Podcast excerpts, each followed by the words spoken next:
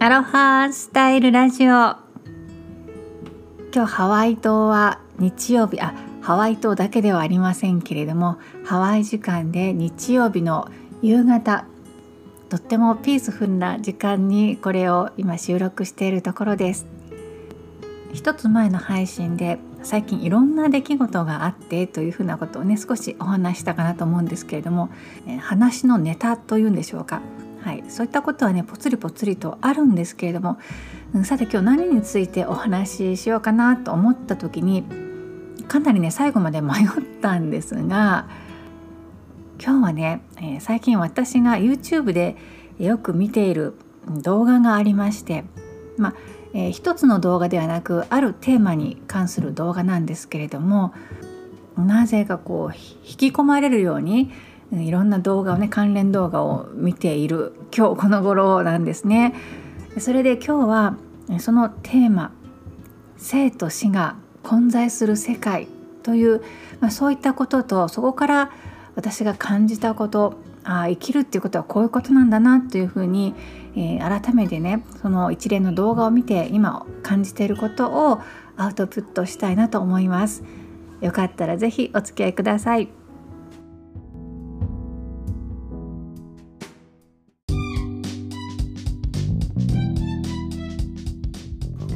アロハスタイルラジオ。この番組はハワイ島コナからライフアーティストゆりこジョンソンがお届けしています。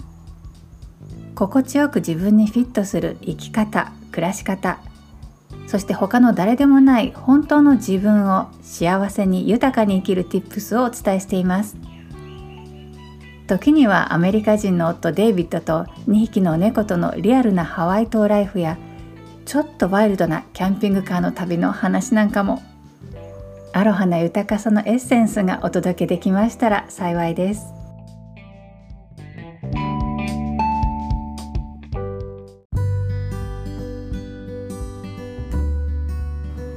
私 YouTube でよく動画を見るんですけれども、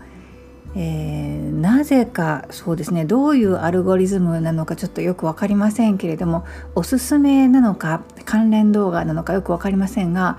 リストのように上がってきたのが、えー、野口健さんアルピニストですよね。登山家の野口健さんがお話をしておられる動画でした。でそれをね何気なく見始めたんです。そしたらねそのお話にね私引き込まれました。どんな話をされていたかというとエベレスト山へのチャレンジのお話でした。その動画は日本で放映された、えー、テレビ番組の何て言うんですかコピーというか、えー、の一部だったので、えー、もしかしたらねこれを聞いてくださってる皆さんはもうすでにその動画とかそういった野口健さんのお話っていうのは聞かれたことがあるのかもしれませんけれども私にとってはねとても新鮮だったんですね。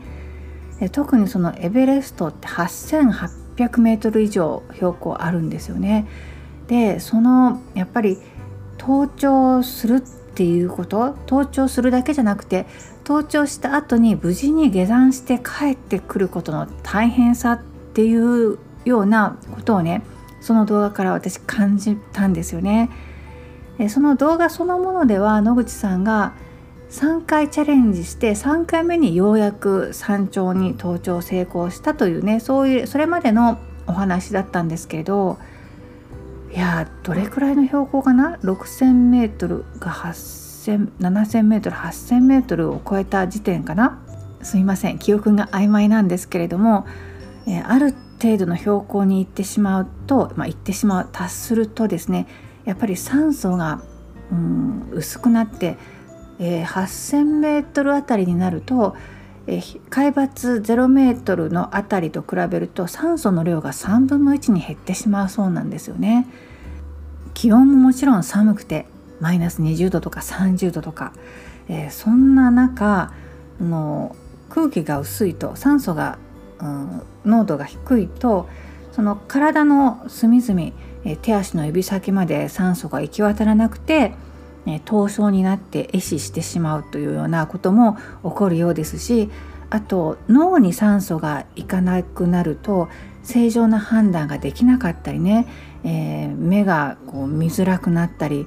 幻覚があったりもちろん体がだるくなって動けないというねそれで遭難する方がたくさんいらっしゃるということでした。そしてそのデスゾーンというね、うん、ある一定以上の標高に上がるとそのようにして遭難された方の、まあ、ご遺体体がそのままそこに残されているそうなんですよね。今にも立って動きそうな、うん、座ってるように見えるんだけれどもよくよく近づいてみるともう全身凍ってらっしゃるとかね、えー、まあ、そういう生と死が混在しているゾーンなのでデスゾーンというふうに呼ばれるそうなんですけれども本当にとても生々しい生と死がね本当にまさに文字通り混在しているところを、うん、通っていかれるわけなんですよね。でやっぱり人ってのメンタルがこうネガティブな方に引っ張られたり特にそうやって体力消耗され消耗しているとうんね、ネガティブな方に引っ張られてしまったりっていうこともやっぱりあるようですしとても、ね、興味深いというととてもあの語弊があるかもしれませんけれどもあ何て言うんでしょう。体力だけでもなくそして、えー、やっぱりいくら体力があっても自然の力っていうのはもう人間のね、コントロールが及ばないことですしどれだけ注意していても雪崩が発生するとそれに巻き込まれてしまってということそうやって命を落としている方もたくさんあるというふうなそんなお話をされていました。野口さん自身は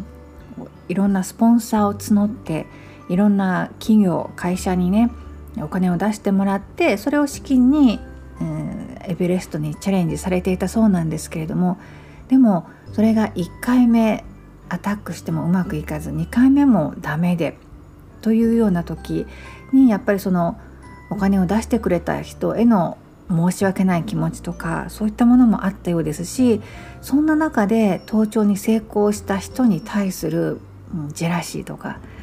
ね本当にこういろんな人間模様がある世界なんだなっていうことをね私初めて、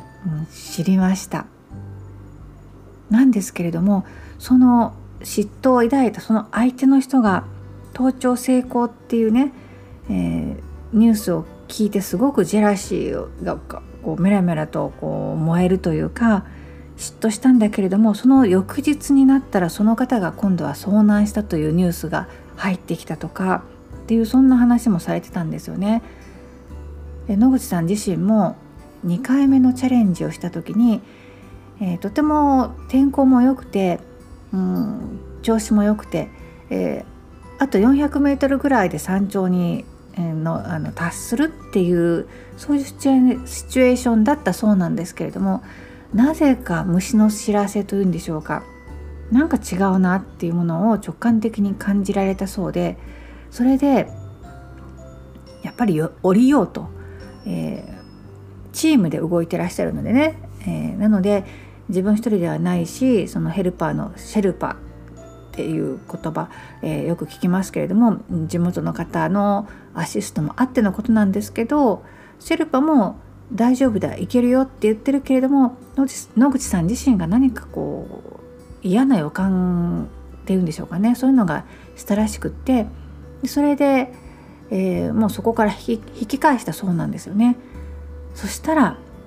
その後すごく大きな雪崩が起こってもうその、うん、彼が滞在していたテントキャンプも、うん、全部流されてしまった跡形もなくなってしまったというようなこともそういったこともあったそうなんですよね。なので本当にあデスゾーンっていうのはそういうことなのかっていうふうにも感じましたしその他のアルピニスト他の冒険家との何て言うんですかねやっぱり人間ですから比べてしまって、えー、自分に対する何て言うのかな自分を責めたりとか自分はダメだなと思う気持ちだとか嫉妬とかいろんなことが混在するそして体力面もあるしで、えー、そういった野口さんの話を聞く中で1996年にエベレストで大量遭難の、事故があったそうなんですよね。でその時に野口さんも、うん、行きたかったんだけど結局断念した、うん、そしたら、うん、その、まあ、登頂成功した人がいるんだけどそうそれがその先ほどお話ししていたそのジェラシーがすごく、うん、まあ何て言うんですかねそういうふうな嫉妬心が湧き上がってきたけど翌日にその嫉妬した相手の方が亡くなったというニュースが入ってきたというねとてもなんか体力とか天候気象情報をどう読み解くかというようなことだけではないメンタルの部分がとても大きいんだなそういう世界なんだなっていうことを私は初めて知りました。でねこのことをきっかけにいろんな他の動画も見たんですよ。登山した人とかうんとかまあうん野じ馬根性ではないんですけれども山での事故があったというそのそれがどういうふうに起こったのかとかその現場で遭難した人たちはどういうふうな行動をしたのかとかどういう決断をしたのかとか、えー、一つの、えー、パーティーって言いますよね。一つのグループの中でうん残念ながら命を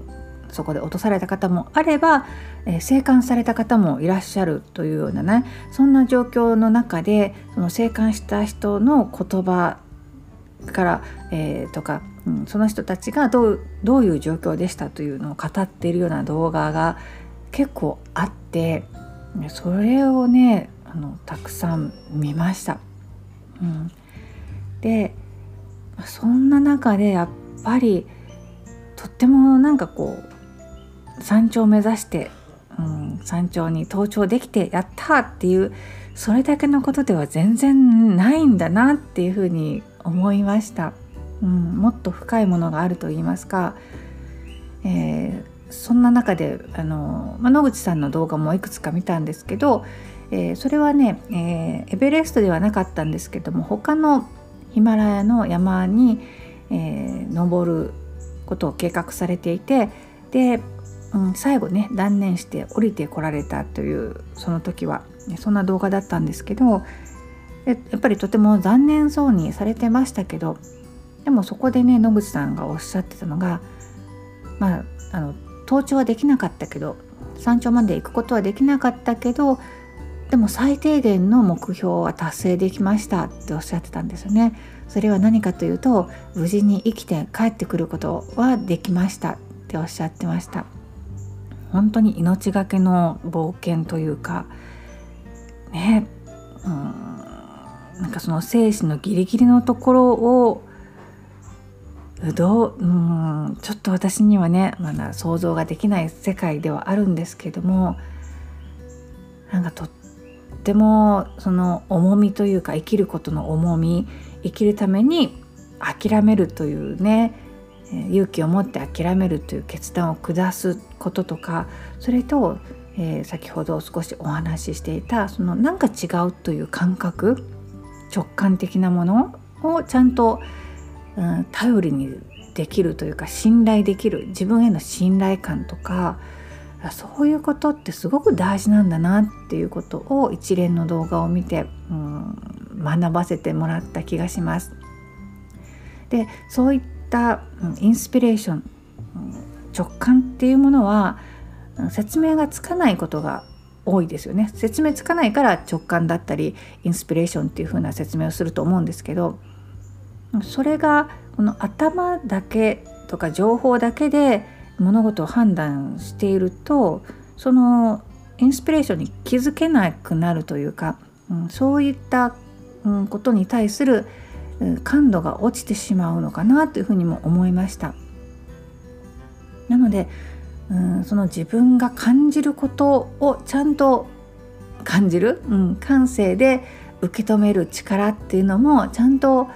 あの育てていくというか少なくともキープしていかないといけないことなのかなというふうに思いました。頭で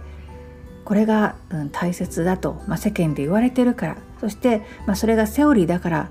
うん、そうだよねっていうだけではなく自分の感覚。いやみんなはそうかもしれないけど自分にとっては私にとっては何か違和感があるというのがあったとしたらそこの違和感にちゃんと耳を澄ませる。済ますっていうのねとても大事なことだなと思いましたし、